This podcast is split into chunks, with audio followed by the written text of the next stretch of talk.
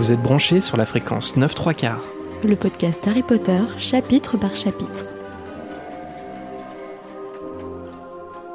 Bonjour à tous et bienvenue dans ce nouvel épisode de fréquence 9 3 quarts. Je suis Jérémy. Et je suis Marina. Le tome 3 étant terminé, il est désormais temps de se plonger ensemble dans Harry Potter et la Coupe de Feu. 37 chapitres palpitants nous attendent et on commence bien sûr par le début avec ce chapitre 1, La maison des jeux du sort. C'est un autre livre, mais la recette de notre émission, elle reste bien la même, rassurez-vous. Après avoir fait le tour du chapitre, on diffusera quelques hiboux sonores qu'on a reçus dans notre volière et on continuera de recevoir des invités. Des auditeurs notamment, parmi ceux qui candidatent euh, sur notre Discord, mais peut-être aussi quelques invités spéciaux, on l'espère. Sur cet épisode, euh, ça va être juste euh, Marina et moi. Ça fait, euh, ça fait longtemps. Ne soyez pas trop déçus. En fait, il se trouve que pour vous donner un peu les coulisses, en fait, on a proposé à deux auditeurs, mais pour le premier, on n'a pas pu trouver de créneau en commun et euh, on n'a pas reçu la confirmation du second à temps. Donc, euh, les délais étaient un petit peu chauds pour cet enregistrement, mais c'est pas très grave. Justement, quand on a commencé à recevoir des invités, on s'est dit, bah, ça nous empêche pas de faire des épisodes de temps en temps que tous les deux. Et bah là, on s'est dit bon bah voilà, c'est l'occasion. hein, de toute façon, euh, on va le faire, euh, on va le faire tous les deux. Et, euh, et c'est bien aussi, non? De se retrouver tous les deux. Est-ce qu'il y a encore des choses à se dire après tant d'années de podcast ensemble et surtout après une année de mariage? Je me pose la question. Sur- Allez, il est temps de passer au premier chapitre de la coupe de feu. Que vous soyez posé chez vous en mode chill ou en train de faire le ménage, la vaisselle ou si vous êtes tout simplement dans votre voiture ou dans les transports. Bref, on vous invite tous et toutes à nous suivre au village de Little Angleton. Harry Potter et la coupe de feu. Chapitre 1 La maison des jeux du sort. Bon, eh bien, on va commencer hein, tout de suite euh, par le récit de la coupe de feu. Il n'y a pas de plume à papote, ça fait bizarre, mais c'est comme ça. Bah, tu peux m'interroger sur ma vie. Je crois que les Tu auditeurs. t'intéresses plus à moi Je crois que les auditeurs. Non, mais c'est surtout qu'ils la connaissent déjà suffisamment, ta vie. Quoique, je- il y a encore plein de choses à en dire, euh, vous, ne vous inquiétez pas. Malheureusement. La plume à papote de Marina. Je, je garde secret mon côté sombre pour l'instant. Donc on va euh, tout de suite euh, commencer euh, le récit de la coupe de feu. Et avant de vraiment se plonger dans l'histoire, dans ce qu'il se passe dans ce premier chapitre, j'ai quelques petites questions pour toi, Marina, d'introduction. Alors, Je crois, que, je crois que je le fais à chaque fois, euh, il me semble, hein, sur les chapitres 1, euh, il me semble que je l'ai fait à chaque fois. Mais j'aime bien, euh, j'aime bien juste avant de vraiment commencer dans l'histoire. euh, T'aimes bien me mettre en difficulté, Non, me non, voir non. galérer? Non, parce que vraiment, il y a des questions, par exemple, euh, à froid, tu me les poses, euh, je j'ai pas la mémoire des réponses, mais euh, c'est juste pour vraiment introduire en fait le livre et, et un peu, euh, entre guillemets, les, les coulisses en fait Mhm, de la sortie mhm. de ce livre. Donc, euh, la première euh, question euh, que, j'aurais pour toi et puis pour tout le monde, en fait, c'est la dédicace, parce que à chaque fois, il y a une dédicace au début de chaque roman de Harry Potter. Et la dédicace de la coupe de feu, c'est la suivante. À Peter Rowling en souvenir de Monsieur Ridley et à Susan Sladen qui a aidé Harry à sortir de son placard. Est-ce que tu sais ou est-ce que tu pourrais deviner à qui fait référence cette dédicace? À Peter Rowling et Susan Sladen Ouais. Peter Rowling, c'est peut-être son frère En souvenir de Monsieur Radley, ça je sais pas. Euh, Après, c'est vrai qu'en fait, le seul que tu peux deviner, c'est Peter Rowling. Mais euh, Monsieur Ridley et Susan Sladen, si tu l'as pas, tu l'as pas. euh, bah, je pense que c'est son frère, Peter Rowling. Non, C'est son fils? Non. Son grand-père, son père. c'est son père. Ouais, ouais, c'est son père. Il s'appelle Peter Rowling. Monsieur Ridley, euh, on en a déjà parlé, il me semble. Bah, c'est Ridley Scott, bien entendu. Son meilleur ami. non, c'est pas ça. Mais on en a parlé euh, parce que euh, c'est une inspiration pour un des personnages principaux de l'histoire. Ça te dit rien? Mais, on- mais, mais c'est surtout son prénom qui donne un énorme indice. Mais son, pré- son prénom, c'est pas Ridley. Non, c'est son, nom de famille. là. non, tu peux pas deviner avec son nom de famille. Je sais pas, je pense à Monsieur Weasley, je sais pas pourquoi. Non, il s'appelle il s'appelle Ronald Ridley.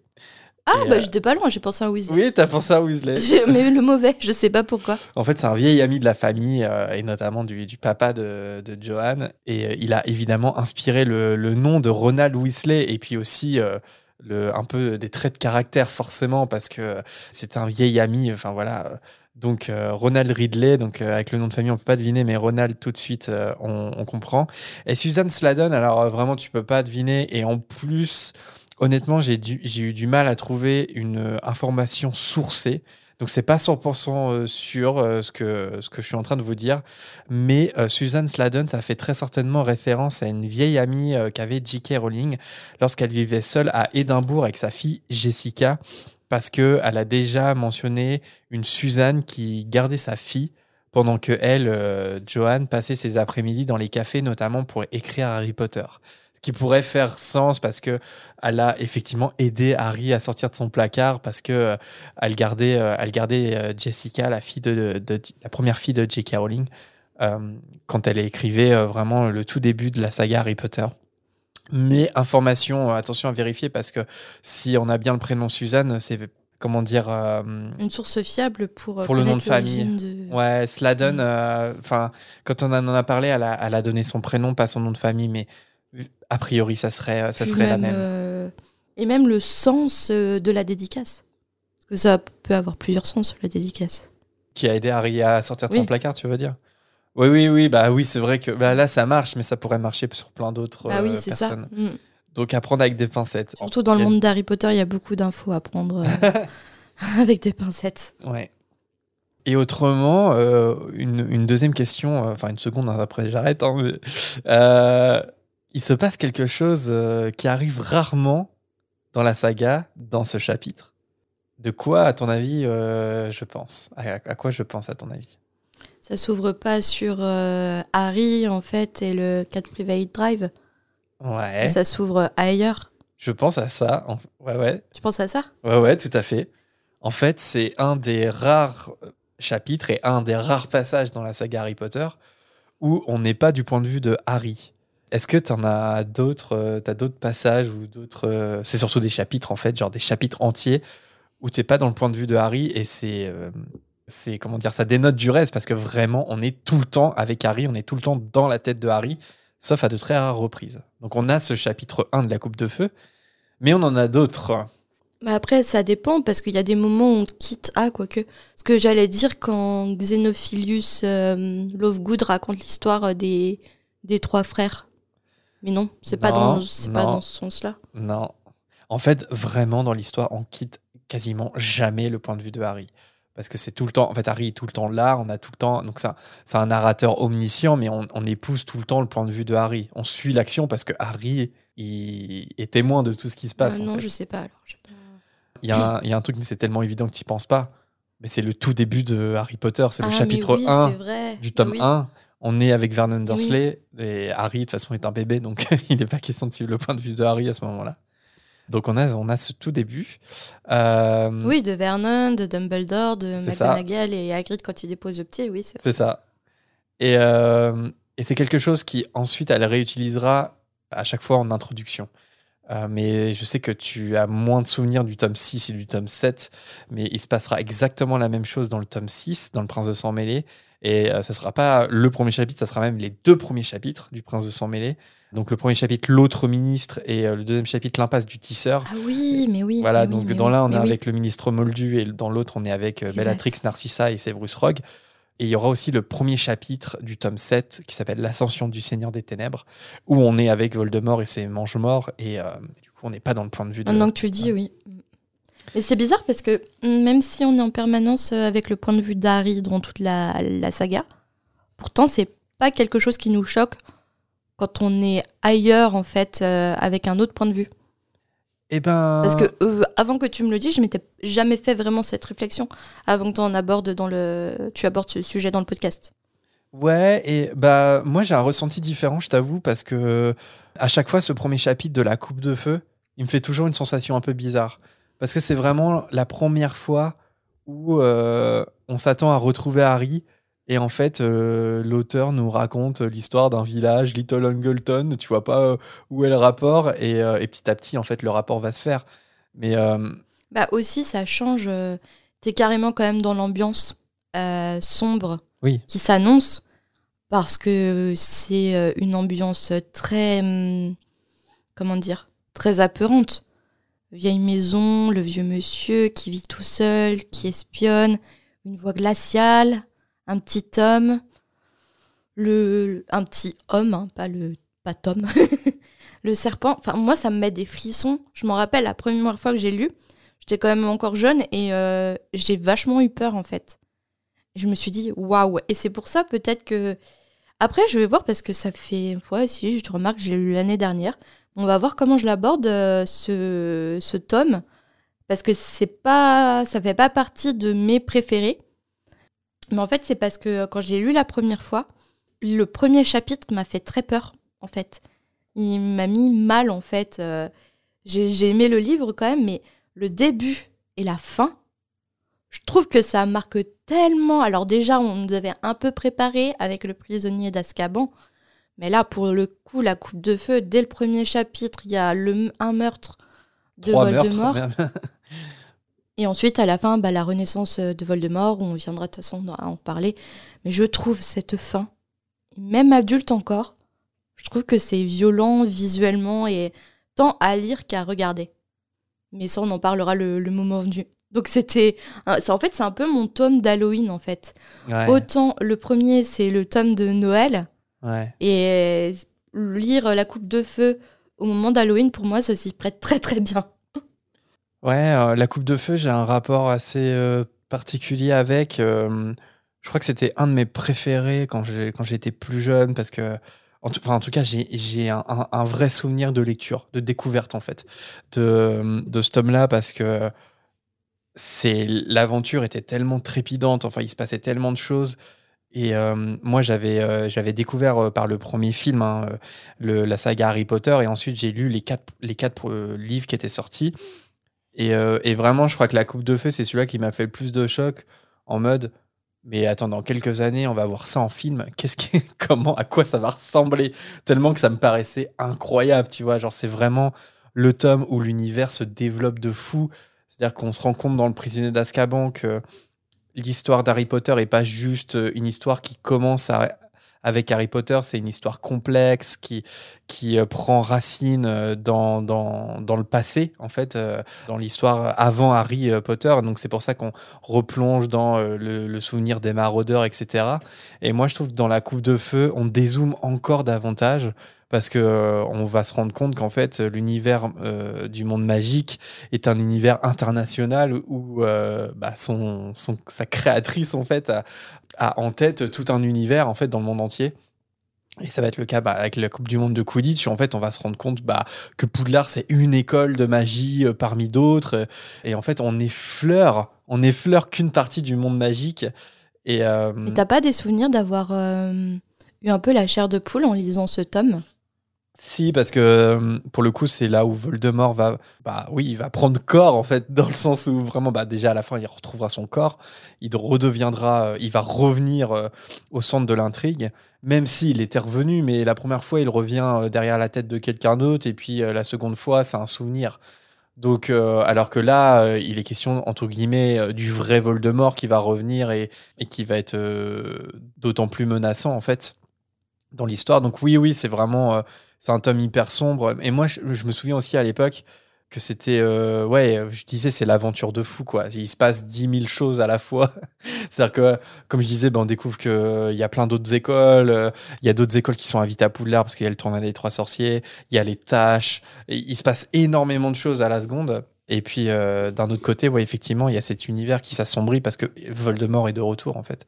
Mais, Donc, euh, avoir peur, pas te- je sais pas si j'ai eu peur parce que c'est un truc, on en a déjà parlé, mais Ouais, t'arrives pas à avoir peur. moi, hein, j'ai quand pas peur en lisant. c'est un truc où. Waouh Bah non, mais non, j'arrive pas. J'ai essayé du Stephen King, je vous Mais assure, Stephen King, de ça me fait peur, pas peur. Quand tu as relu ce chapitre sans parler de peur, t'étais pas un peu mal à l'aise? D'imaginer cette, ce, vieil oui, homme oui, bien sûr. derrière la porte Et, et c'est bête, hein, mais je l'ai lu je sais pas combien de fois, la coup de feu. Et je retenais ma respiration alors même que je savais la fin pour cet homme. J'étais là, genre, oh, Ouais. le pauvre. Non, le tuez pas. Alors je savais très bien la fin, mais j'avais les frissons comme j'ai les frissons euh, lors des épreuves, parce que je trouve les épreuves hyper effrayantes. Enfin, on en reparlera, je vais trop loin, on en parlera le temps venu. Mais en fait, je trouve que c'est un tome d'Halloween, parce que je trouve que c'est effrayant. Ouais, et puis. Le- euh, Les épreuves sont dures, elles sont violentes, Ouais. elles sont pour des enfants donc qui ont 11, 12, 13, 14, qui ont 14 ans, 13 ans. entre 13 et 14, ouais. Waouh, l'épreuve avec euh, les dragons, les êtres euh, de l'eau aussi, c'est terrifiant. Ben, on en reparlera plus tard, mais ouais, c'est c'est un bouquin qui me terrifie. Alors dommage parce que ça tombe, euh, ça tombe euh, dans les périodes de Noël. Là, on est après Halloween. On va peut-être refaire euh, le tome 1, mon tome doudou, pendant les périodes de Noël pour que je sois bien. En fait, exception faite euh, du tout début de Harry Potter à l'école des sorciers, évidemment, c'est aussi un tome où là, en tant que lecteur, dans le chapitre 1, on va être témoin de la mort. Je, dis exception faite du, début, du tout début de la saga, parce que, évidemment, voilà, on évoque euh, le meurtre de James et Lily, et en même temps, il y a cet aspect fait, enfin, il y a le côté aussi célébration, parce que, a quand priori, c'est la... Qui meurt désintégré quand même. Ouais, mais Même si c'est un méchant, euh, C'est- ouais, un mais humain à Pour la moi, c'est pas pareil parce qu'on est encore dans le conte pour enfants où c'est le méchant qui, qui meurt en fait. Tu vois ce que Mais je c'est quand même la mort d'un méchant. Ouais, c'est la mort d'un méchant, mais euh, bien, Tu fait pour, est bien fait pour lui, tu vois? On est moins sensible à la mort euh, d'un être vivant euh, s'il est. Je sais pas. Bah, dans un. Oui, moi je pense, oui. Parce que quelque part, Quirrell meurt, euh, vu les choix qu'il a fait euh, dans sa Mm. vie. euh, bah, il mais c'en est il est pas, pas, regretté. Quirrell, tu vois. Mais c'en est pas moins choquant pour Harry qui est face à la mort quand même. Étrangement, euh, j'ai pas l'impression que, ça le... que Harry soit plus choqué que ça. euh, Oui, là, après, sa psychologie est pas trop développée euh, à ce moment-là. Qu'on Mais- se remette sur le. Oui, oui, non, mais, non, mais c'est intéressant. Mais euh, alors que là, comme, Harry va être témoin de la mort de Cédric Diggory, et ça va être la première fois qu'il va être face à la mort, tu vois ce que je veux dire? À la fin de la Coupe de Feu, là, en tant que lecteur, nous, on est direct dans le bain, en fait, avec ce chapitre 1, où on va évoquer la mort des trois membres de la famille Gédusor, et puis surtout la mort de Frank Bryce, où là, on est là en mode, mais c'est hyper injuste. Le pauvre monsieur, donc non seulement il est accusé à tort, et puis en plus, tu vois. Donc oui, on est face à la mort, il y a quelque chose de... Il y a une nouvelle facette, une nouvelle dimension qui s'ouvre, en fait, dans Harry Potter. Et juste un dernier point, et ensuite on, on se lance. Est-ce que tu arrives, même si c'est compliqué des fois, parce que le temps passe, mais est-ce que tu arrives à, à savoir euh, quel âge il a, ce, ce Harry Potter et la Coupe de Feu? Ça fait combien de temps qu'il a été publié, selon toi? T'as pas le droit de tricher. L'année prochaine, on fêtera les 25 ans du premier, je crois. Moi, je dirais euh, 20, 24, euh, non, 20, 21 ans. Il a 22 ans. Il est sorti il y a 22 ans, t'étais pas loin. Il est paru le 8 juillet 2000 chez Bloomsbury au Royaume-Uni et le 29 novembre pour l'édition française de la même année, évidemment. Donc 29 novembre, euh, on y est presque. euh, voilà, il a 22 ans. Bientôt son anniversaire. Ça nous rajeunit pas. Je suis en train de réfléchir. Je suis en train, j'a- j'y arrive plus parce que plus je vieillis et plus mes souvenirs sont flous. Euh, quand j'ai commencé à lire Harry Potter, c'était assez tôt.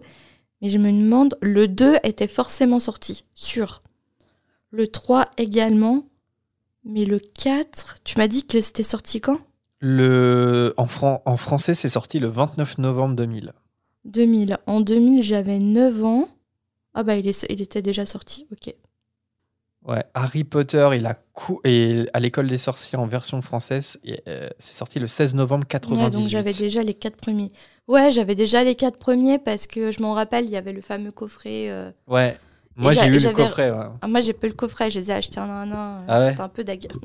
Euh, moi, j'ai eu le coffret, ouais, parce que c'est un coffret qui a cartonné parce que bah, il était disponible euh, à au moment de la sortie du premier film, en fait. Donc, euh, si tu voulais euh, entre guillemets euh, découvrir l'univers livre, une fois avoir découvert le, avoir regardé le premier film, tu t'achetais le coffret. C'est voilà. Mm.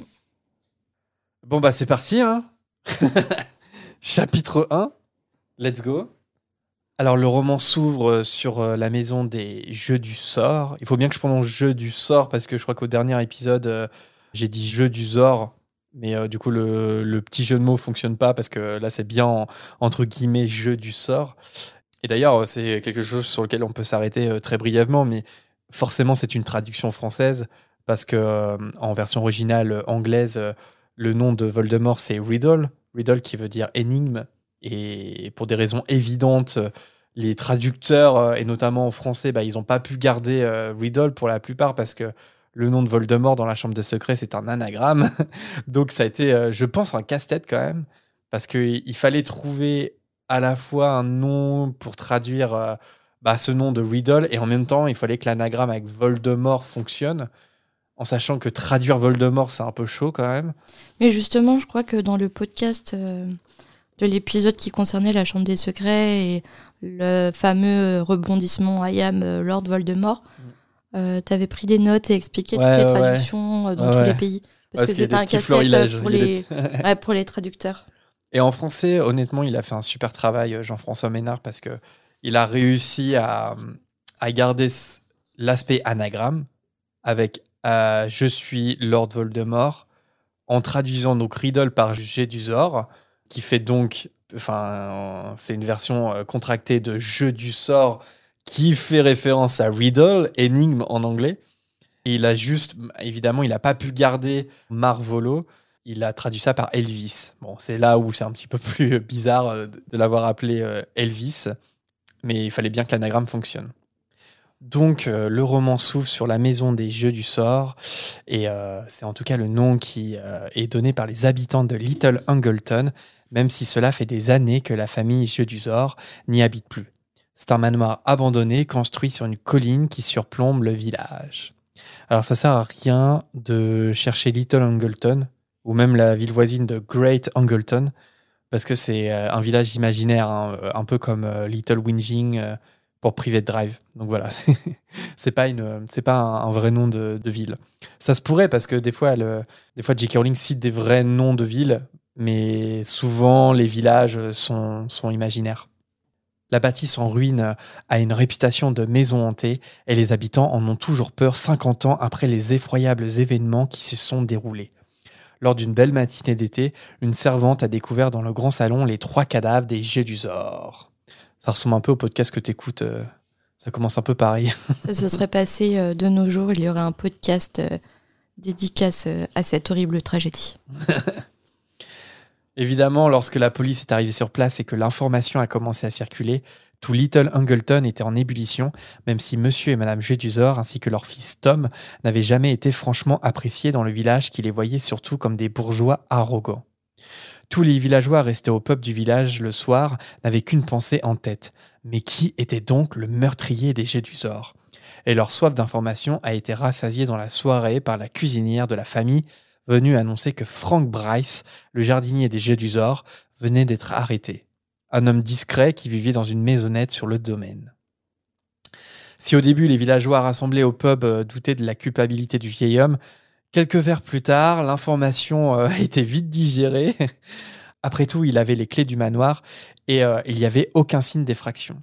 Puis il faut dire que certes c'est un homme discret, mais il a quand même un air louche aussi, voire carrément méchant selon d'autres si bien que lorsque le jour se lève le lendemain, tout le monde est alors convaincu que Frank Bryce est bien l'assassin des Jeux du Zor. C'est bien décrit, je trouve, comment euh, une rumeur peut se propager et comment les gens peuvent avaler euh, ce qu'on leur donne euh, comme information sans trop réfléchir. Ouais, on a tendance à accuser un peu trop les médias de propager des fausses informations ou de propager l'information trop vite sans vérifier les sources. Mais je pense qu'il y a certaines personnes qui ne sont pas trop dures à convaincre sur des rumeurs et sans des sources. Et c'est là qu'on voit que c'est qu'une information mal sourcée, ça peut détruire des vies en fait. C'est ça. C'est ça, parce qu'au début, ça commence, euh, personne ne le soupçonne, et puis dès qu'on donne son nom, petit à petit, mm. c'est genre, ah bah évidemment, c'est lui, quoi. Donc, euh, Et puis un peu euh, le téléphone arabe, en fait. c'est, oh, l'autre jour, je l'ai vu à tel endroit, dire, et après, ça va se transformer, il a dit ça, il avait prévu depuis longtemps de les tuer, des choses comme ça, donc... Ouais, la présomption d'innocence s'efface euh, peu à peu jusqu'à ne plus du tout exister. Là, pour le euh, coup, c'est le procès populaire, quoi. c'est ça. Au bureau de police, néanmoins, Franck, lui, clame depuis le début son innocence et il indique encore et encore que la seule chose suspecte qu'il avait vue était un jeune homme qu'il ne connaissait pas. Mais c'est surtout les rapports d'autopsie qui sont venus bouleverser l'enquête. Absolument rien sur les corps ne peut donner un indice sur la cause de leur décès. Le seul indice étrange est que tous trois ont une expression de terreur sur le visage mais cela paraît hautement improbable que la famille soit morte de peur simultanément. Moi, je me demande, est-ce qu'on peut de toute façon vraiment mourir de peur Alors, je suis pas dans le corps médical, mais est-ce qu'on, est-ce que la peur peut provoquer une crise cardiaque qui finalement euh, nous Ouais. tue? Ouais.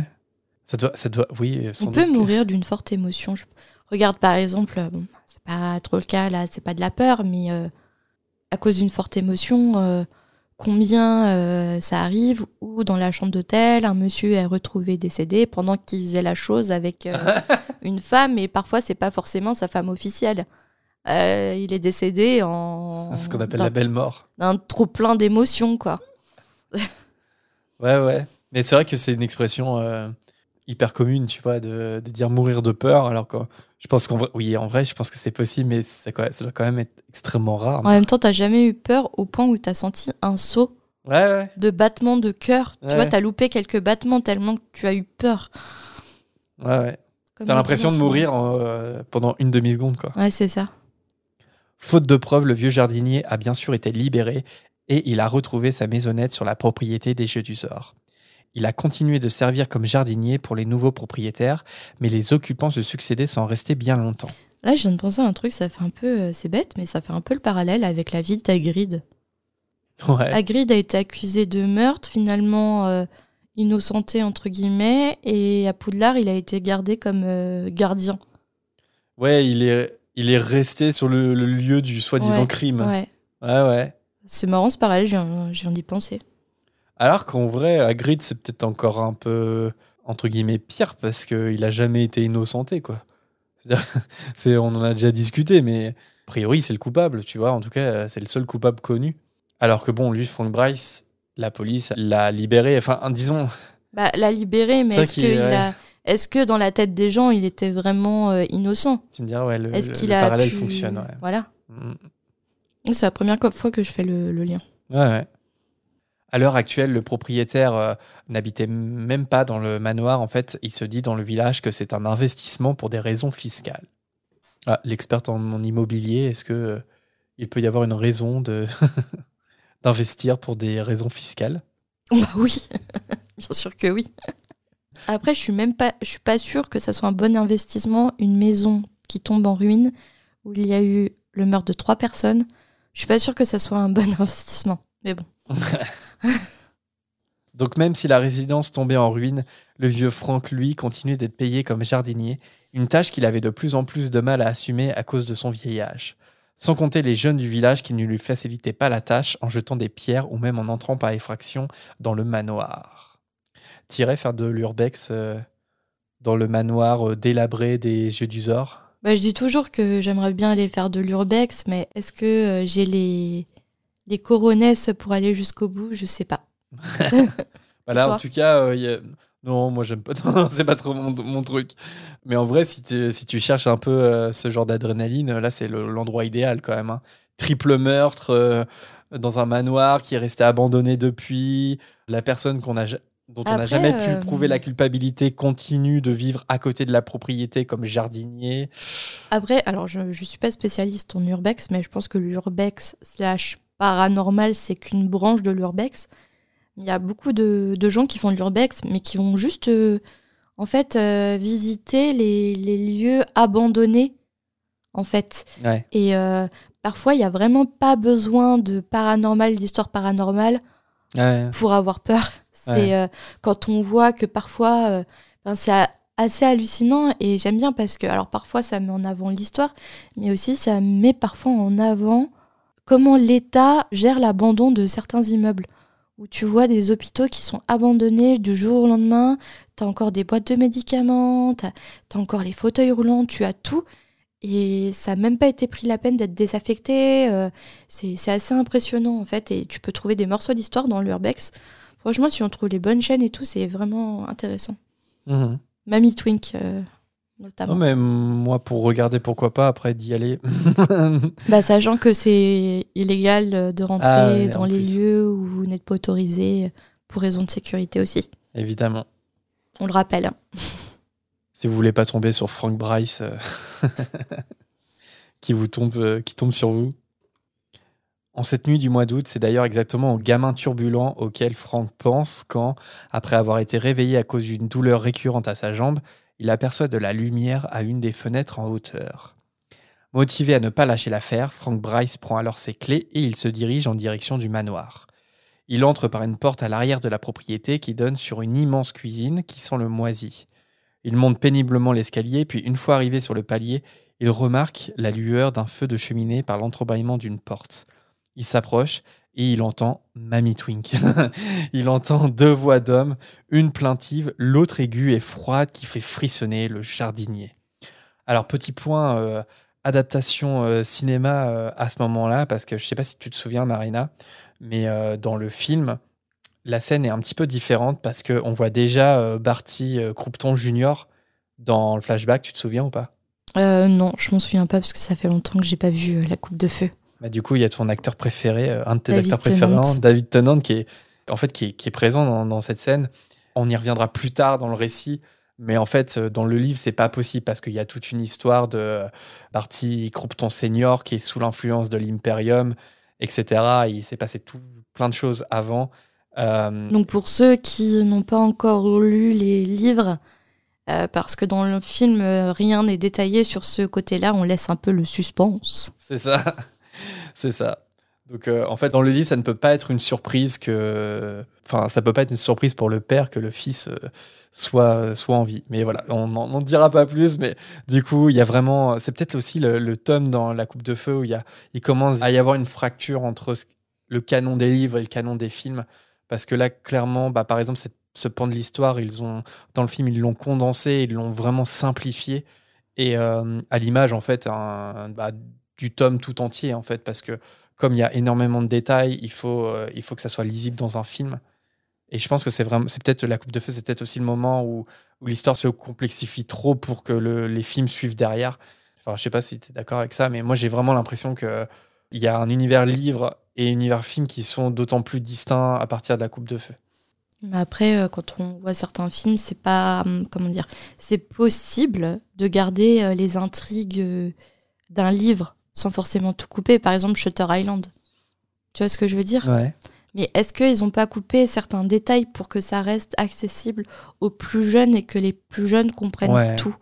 Est-ce bah que c'est pas le côté euh, justement production, marketing, etc. cible? Je pense qu'il y a, peut-être un ouais, il y a peut-être un aspect euh, jeune spectateur, mais j'ai envie de dire aussi pas perdre les plus jeunes quoi. Ouais, et puis pas perdre euh, pas perdre le spectateur de blockbuster aussi de façon générale, je crois. Hein mais ça, je suis désolée hein, de ce que je vais dire, mais malheureusement, euh, les producteurs euh, de cinéma aiment bien prendre les gens pour des cons. Franchement, parfois, euh, les voix off qui expliquent ou qui nous montrent alors que ça pourrait être suggéré, parce qu'au cas où on n'est pas la présence d'esprit de deviner, franchement, c'est un peu lourd. Et je pense qu'ils ont fait ça un peu. Bah non, c'est pas parce que là, pour du coup, ils nous prennent pour des cons, mais c'est juste pour garder la cible jeunesse, en fait. Ouais. Mais malgré tout, ils gardent. S'ils ont fait ça pour la cible jeunesse, ça marche moyen parce que quand même, je trouve que le final, il est plutôt euh, effrayant pour des très jeunes.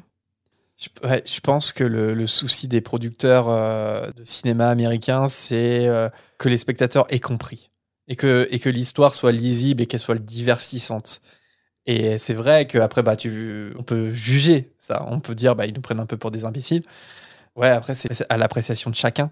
Mais dans tout type d'adaptation, il y a ce, travail de dépouillage qui est fait. Parce que clairement, tous les détails du livre peuvent pas passer dans le film. Mais après, on a les producteurs, on l'a pas de plus ou moins lourd, on va dire. Moi, je trouve que dans Harry Potter, ça va parce que même si ils décident un peu de ne pas suivre exactement ce qui se passe, certains fans peuvent le prendre pour une trahison, tu vois, genre ils trahissent l'histoire. Mais en même temps, je trouve que le cœur, l'âme de l'histoire est là quand même, tu vois. Oui, bien sûr. C'est pas parce que c'est pas parce qu'ils n'ont pas retenu l'histoire des Croupetons que l'histoire fonctionne pas, tu vois. Ça, euh, ça, peut, en fait, ça peut poser des questions. Mais après, ça, ça dépend ce que tu attends d'une adaptation cinématographique. Ouais, bah Moi, par exemple, je suis tout le temps déçue des adaptations cinématographiques parce que je, préfère tout le temps le livre, bien entendu, parce que c'est l'histoire originale et euh, tous les détails qui rend l'histoire exaltante ou dans les récits, souvent, la psychologie des personnages euh, est plus développée. Et après, ça, c'est que mon avis. Et dans les films, moins ou plus, euh, plus maladroit. Et puis aussi, dans certains films, il faut respecter un cahier des charges euh, pour la cible, etc. Donc, ça enlève un peu de magie, entre guillemets. Mais comme les livres aussi, hein, ça dépend ce, ce qu'on lit aussi. Enfin bref, euh, moi forcément, je, je préfère les. De mon point de vue, du coup, je préfère toujours les livres au film Ah oui, dans la oui. saga Harry Potter. C'est sûr. Mais ça, c'est mon point de vue. hein. parce que j'ai une collègue qui est extrêmement fan d'Harry Potter. Mais elle, elle a, elle a jamais lu les livres. En fait, elle est uniquement dans, dans les films. Donc, on a chacun, en fait, nos, notre préférence et puis nos, nos coups de cœur, en- entre guillemets. Moi, en fait, euh, bah, évidemment, je suis plus attaché aux livres. Mais euh, j'aime bien les films quand même parce que ça a été ma porte d'entrée, parce que j'ai tellement suivi la sortie des films aussi. euh, Enfin, j'ai énormément d'a- d'attachement aux films et globalement, euh, je les, aime beaucoup. Mais disons que comme je suis attaché aux livres, il y a des changements que j'accepte mieux que d'autres. Tu vois, par exemple, cla- cas typique dans la Coupe de Feu, le fait qu'ils aient changé l'histoire des croupetons, je m'en fiche un peu. Je trouve que ça simplifie l'histoire, c'est plus lisible. Voilà, ça se défend. Par contre, le truc de Domstrong, c'est que des mecs et Bobaton, c'est que des, c'est que des filles. Et Ça, tu vois, je comprends pas, tu vois. on le zoom sur le fessier de Clémence Poésie, là, merci. Ça, c'est le genre de truc, genre, je comprends, pas, je comprends pas ce choix. Je- pour moi, ça simplifie pas l'histoire, c'est pas plus lisible que Domstrong, ça soit les mecs virils de de l'Est Mhm. et que Bobaton, ça Les soit les petites filles, Françaises. les petites françaises frêles. Ah, ça, je- j'ai pas compris, je comprends toujours pas. Mais euh, voilà. Mais je suis vachement susceptible sur les adaptations. Par exemple, si j'apprends qu'un livre va être adapté au cinéma, je vais pas forcément le voir parce que j'ai tellement peur d'être déçue et je sacralise tellement l'objet livre que parfois je préfère pas voir et je pars du principe que c'est raté alors que je Ouais, ouais. des très bons films. Mais pour moi, les, les livres, c'est hyper important et euh, j'ai pas une grosse culture cinématographique. Alors, je ne dis pas que j'ai une grosse culture euh, en matière de littérature, mais je suis plus attachée en livre en tant que divertissement qu'au cinéma. Franck euh, voit furtivement le premier homme, petit au crâne dégarni, traîner un fauteuil sur le sol en direction de la cheminée allumée. La voix glaciale, a priori assise sur le fauteuil, demande où se trouve Nagini, parce qu'il aurait besoin qu'il se nourrisse dans la nuit, le trajet l'ayant fatigué. Euh, petite question, il n'y a rien qui t'a choqué dans juste dans, dans ce passage précis à la, à la relecture Ah non Ouais, je sais pourquoi. Je... Parce qu'il leur parle dans la de Traire. Alors non, c'est pas tellement ça. Toi, tu vas pas parler de Traire? Euh, tu peux, tu, non, tu pourras en parler si tu veux. Ah, J'ai no- noté des trucs, mais tu pourras en parler si tu veux. Ah bah non, alors je... Non, c'est pas ça, non. Non, ça, te choque pas? Non. Il y a, il y a c'est bête, hein, mais il y a une petite erreur dans le texte. Il y a une erreur de traduction en fait. Il y a en fait Petit Gros qui, en parlant de Nagini, dit Je pense qu'il a dû partir explorer la maison. Mhm. Ça te choque pas? Qui a dû partir explorer la maison. Je pense qu'il a dû partir Ah explorer. Il, le pronom, et en fait, c'est une femme. Ah, ça montre qu'elle avait pas prévu que ça soit une femme. euh. ah, Tout alors je et un- suis tellement ravi que tu essayes de dire ça parce que non, parce que dans la version originale, c'est chi. Ah, shit Non, non, c'est bien une erreur de, de traduction. Je- Peut-être que Jean-François Ménard a, a pensé, euh, comme on parle du serpent, peut-être le serpent, il, mais il a omis que le pronom utilisé était bien chi. Euh, et euh, donc voilà, donc voilà, petite erreur de traduction. Mais encore une fois, en fait, on avait déjà évoqué les petites erreurs comme ça dans le texte. C'est un peu bizarre que dans les éditions récentes, ils corrigent pas, tu vois. Autant le corriger, tu vois. Genre, il y a chez C'est sûr, tu devrais écrire, mais euh, ils ont pas fait attention à l'erreur. hein. Ah, si, si, elle est L'erreur- connue. L'erreur n'est jamais remontée. Ah, Oui, mais elle est connue euh, entre les fans, mais est-ce que les, les responsables ont pris le temps de le faire remonter à ceux qui peuvent changer le texte? Gallimard, chapitre 1 de la Coupe de Feu, ça fait 22 ans qu'il y a une erreur. C'est pas il, c'est elle dans la traduction. Le petit homme, c'est-à-dire que de verre hein, évidemment, demande ensuite combien de temps ils vont rester ici. La voix lui répond une semaine ou plus. Ce n'est pas le lieu idéal, mais au moins ils vont pouvoir préparer leur plan pendant la Coupe du Monde du Quidditch, car il serait idiot d'agir avant cet événement. Quidditch? Frank pense alors qu'il a mal entendu. Il passe alors un doigt dans son oreille. Miam. Mais pour que de verre, ce mot a un sens. Mais pour autant, il ne comprend pas pourquoi il faut attendre la fin de la Coupe du Monde de Quidditch. L'homme à la voix glaciale, agacé par l'idiotie de son acolyte, explique qu'au moment de la Coupe du Monde, le ministère de la Magie sera obsédé par la sécurité, notamment sur le fait que les Moldus puissent découvrir le monde des sorciers. Pour Frank, ministère de la Magie, sorciers et Moldus sont forcément des noms de code utilisés soit par des espions, soit par des criminels. La voix glaciale devient menaçante, ce qui explique pourquoi l'homme appelé Queue de Verre, après un silence, paraît prendre son courage à deux mains pour exprimer sa pensée. Il pourrait très bien ne pas se servir euh, d'Harry Potter. Verre se sent obligé d'éclaircir sa pensée devant la réaction de l'homme à la voix glaciale. Il propose ça non pas pour euh, le protéger, mais pour accomplir leur plan au plus vite. Avec son meilleur déguisement, il pourrait ramener un sorcier dans deux jours. Parce que mettre la main sur Harry Potter, c'est vraiment dangereux. Il est beaucoup trop protégé. Bah, à ce moment-là, bon, on, peut penser que, que De il dit ça parce qu'il a une dette envers Harry Potter. Je pense mhm. que ça joue dans ce qu'il dit. Mais avec du recul, c'est quand même une, excellente idée de que de de lui dire ça. Alors, Voldemort est tellement obsédé par Harry Potter qu'il le, le rembarre immédiatement. Mais le fait de choisir Harry, ça va courir à la perte de Voldemort. Parce qu'en choisissant le sang de Harry, il va euh, choisir le sang de Lily, qui mhm. protège Harry. Ça va avoir son importance. Donc, il aurait mieux fallu écouter que de verre à ce moment-là. Oui, mais je suis pas sûr que que de verre avait le non.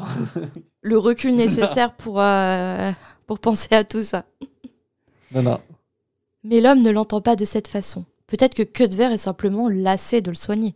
Le fait d'aller chercher un remplaçant à Harry Potter, ça serait juste une excuse pour l'abandonner. Et puis qu'il arrête de mentir. Il sent bien son dégoût lorsqu'il le regarde et frissonner quand il le touche. Mais verre nie cette théorie. Il a une réelle dévotion. L'homme à la voix glaciale réplique que sa dévotion n'est qu'un manque de courage. Il sait très bien que si Que avait un autre endroit où aller, il ne serait pas à ses côtés. Le problème, c'est que lui, il ne peut pas vivre sans lui.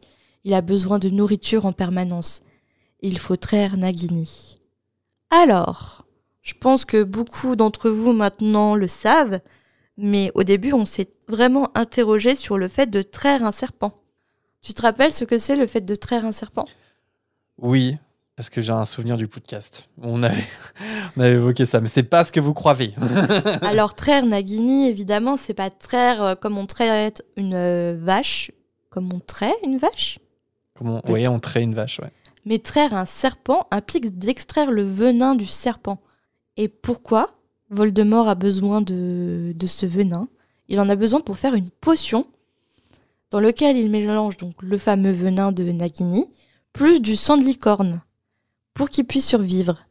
Et ça explique euh, donc la scène dans le tome 1 dans la forêt interdite avec la pauvre petite licorne. Mais je me dis, dans le tome 1, il vivait tout seul à ce moment-là, Voldemort, on est d'accord? Ah mais non, c'était Quirrell Du coup, ça veut dire que c'est Quirrell qui trahissait Nagini.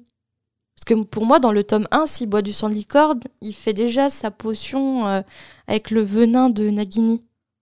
Et c'est comme ça qu'il a pu survivre aussi longtemps. Bah, c'est une bonne question, mais je ne crois pas qu'on sache exactement quand est-ce que Voldemort a rencontré Nagini. Et j'ai l'impression que dans l'école des sorciers, euh, Nagini ne fait pas partie euh, de l'entourage de Voldemort, en tout cas de ce qu'il en reste de, Voldemort.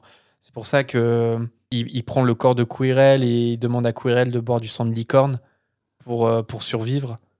Mais je sais pas si par exemple, est-ce qu'il fait un mélange entre le sang de licorne et le venin de, de Nagini? Je, je, sais pas. Mais j'ai pas l'impression. J'aurais tendance à penser qu'il a rencontré Nagini dans la forêt d'Albanie, mais après euh, l'école des sorciers. D'accord. Mais euh, encore une fois, à prendre avec des pincettes parce que je ne crois pas qu'il y ait une information officielle là-dessus. Ok.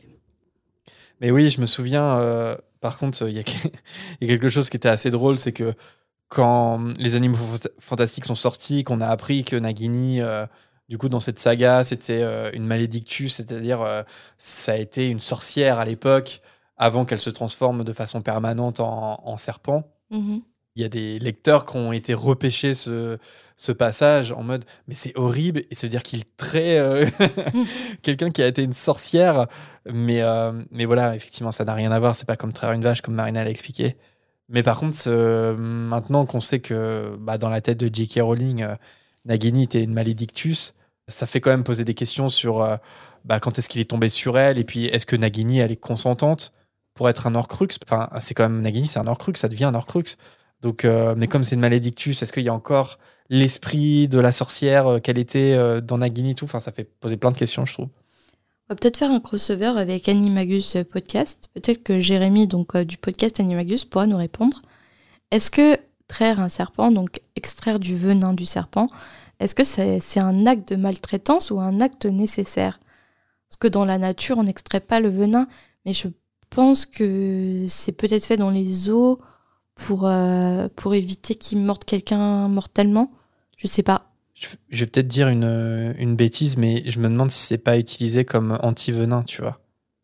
Ah, je sais pas. Je, sais, que tu pour créer des antidotes, euh, il faut euh, il faut qu'il y ait le pour créer un anti-venin, tu as besoin du mm. venin de base, tu vois. Mais est-ce que du coup, est-ce que c'est un acte violent ou pas envers le ah, serpent? bah ça, je, je laisserai Jérémy d'Anibagus podcast nous répondre. Va retourner dans le salon avec ces deux personnages sympathiques. Donc que de verre essaye de sauver la face euh, malgré tout et il essaye de bredouiller que euh, l'homme à la voix glaciale a pourtant repris de la force. Mais non, malgré ce que dit que de verre, non, il n'a pas repris de force. Et lui imposer une période de solitude reviendrait à lui enlever le peu de force qu'il a acquise. Il somme que de verre de se taire. L'homme à la voix glaciale explique qu'il a ses raisons de vouloir à tout prix Harry Potter. Après avoir attendu 13 ans, quelques mois d'attente, c'est rien. Il faut que Cudver trouve du courage, sauf s'il veut connaître la grande colère de Lord Voldemort. Paniqué, Cudver lui avoue avoir retourné le plan dans sa tête, et à chaque fois, il en vient à la même conclusion. La disparition de Bertha Jorskins sera vite découverte. S'il jette un sort, mais Lord Voldemort réplique Il n'y a pas de si. Cudver va jeter le sort, et le ministère ne se rendra pas compte de la disparition de Bertha Jorskins. De qui? Bertha Jorskins. C'est juste le dernier obstacle avant de retrouver Harry Potter. Et lorsque ce moment sera venu, son fidèle serviteur va le rejoindre. Ce qui fit déchanter un peu que de verre qui pensait que c'était lui le fidèle serviteur du Lord. Ce dernier en rajoute une couche, car selon lui, que de verre n'a pas l'intelligence et la loyauté qu'il souhaite. En effet, que de verre lui a livré Bertha Jorskins. mais il n'avait aucune conscience à l'époque à quel point elle allait lui être utile. Malgré une voix cruellement amusée, il reconnaît que sans cette initiative, il n'aurait jamais pu échafauder son plan. Donc il va lui confier une tâche essentielle que nombre de ses partisans seraient prêts à donner leur main droite pour se voir confier cette mission. Mais cette mission ne lui sera dévoilée qu'à la fin du plan. Terrible. Euh, bah, justement, euh, là, encore une fois, ceux qui n'ont vu que le film ne comprennent absolument pas euh, ce que tu viens de raconter. Mais ils vont comprendre. Genre, si, si justement ils n'ont pas vu les films et s'ils lisent avec nous, j'ai pas envie de les spoil en fait. Bah non, non. Enfin, sauf erreur de ma part, on parle pas du tout de Bertha Jorkins, un, un, personnage qui a été évacué dans le film. Mais que de verre sans le coup fourré. Il a bien raison. Est-ce que le Lord compte le tuer? Mais Lord Voldemort le rassure, entre guillemets.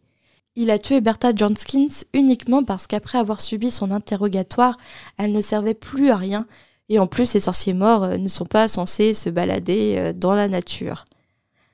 Que de a quand même le courage de marmonner que Voldemort aurait pu modifier sa mémoire tout simplement, ce qui provoque un rire froid de la part du Lord. Les sortilèges d'amnésie peuvent être annulés par les puissants sorciers, comme il l'a fait pour pouvoir l'interroger. Pendant toute cette scène, euh, Franck l'écoute toujours. Ce Lord Voldemort a tué une femme et n'a aucun remords et paraît même amusé. Cet Harry Potter est vraiment en danger. Il faut absolument prévenir la police. Mais tout d'abord, il faut qu'il réussisse à sortir de la maison sans un bruit et se précipiter vers la cabine téléphonique du village. Mais Franck met son plan en suspens car il entend à nouveau la voix glaciale qui semble avoir entendu Nagini. Et la voix se transforme en sifflement. Il semble cracher. L'homme avait parlé de sa faiblesse tout à l'heure, Peut-être qu'il fait une crise de quelque chose. Un bruit derrière Franck le fait se retourner. Un serpent d'au moins trois mètres ondule sur le sol. La solution pour qu'il puisse se sauver de son terrible dessein serait d'aller dans la pièce où le meurtrier se situe, mais il allait sûrement être tué par l'homme. Mais avant qu'il puisse prendre une décision, le serpent passe devant lui sans un regard. Miracle. Mais ce n'est pas pour autant qu'il est sauvé. Il a l'étrange impression que l'homme est en train de parler au serpent. Et il s'avère qu'il a raison, car l'homme qui se fait appeler Lord Voldemort dit à son acolyte que selon Nagini, un Moldus se trouverait derrière la porte et qui écoute. La porte s'ouvre brusquement sur un petit homme au front dégarni qui a une expression d'inquiétude mêlée de terreur. Franck est invité à entrer par la voie glaciale provenant du fauteuil près de la cheminée, accompagné du serpent devant l'âtre. La cheminée est la seule source de lumière, ce qui provoque assurément une ambiance inquiétante. L'homme qui se tient dans le fauteuil est beaucoup plus petit que son serviteur, car on ne voit même pas le haut de sa tête.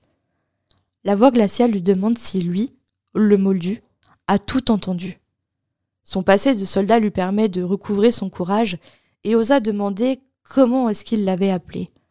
La voix glaciale lui explique calmement qu'il l'appelait Moldu, ce qui voulait dire qu'il n'était pas un sorcier. Franck lui réplique qu'il en sait suffisamment pour que la police s'intéresse à son cas, et que de toute façon, si sa femme s'aperçoit qu'il ne revient pas, mais Lord Voldemort sait très bien que le vieil homme vit seul. Franck lui répond que pour un lord, il manque vraiment de manières. Il pourrait au moins se tourner et lui parler en face comme un homme. Lord Voldemort est bien plus qu'un homme selon lui. Mais oui, il va se retourner grâce à l'aide de Queue de Verre. Malgré sa répulsion pour le lord et le serpent, Queue de Verre retourne le fauteuil. Alors Franck se retrouve face à ceux qui étaient assis dans le fauteuil. La bouche grande ouverte, il laissa échapper un hurlement qui couvre les mots prononcés par Voldemort. Une lumière verte sort de sa baguette magique et un souffle fait s'effondrer Franck qui meurt avant d'avoir touché le sol. À 300 km de là, le fameux Harry Potter se réveille en sursaut.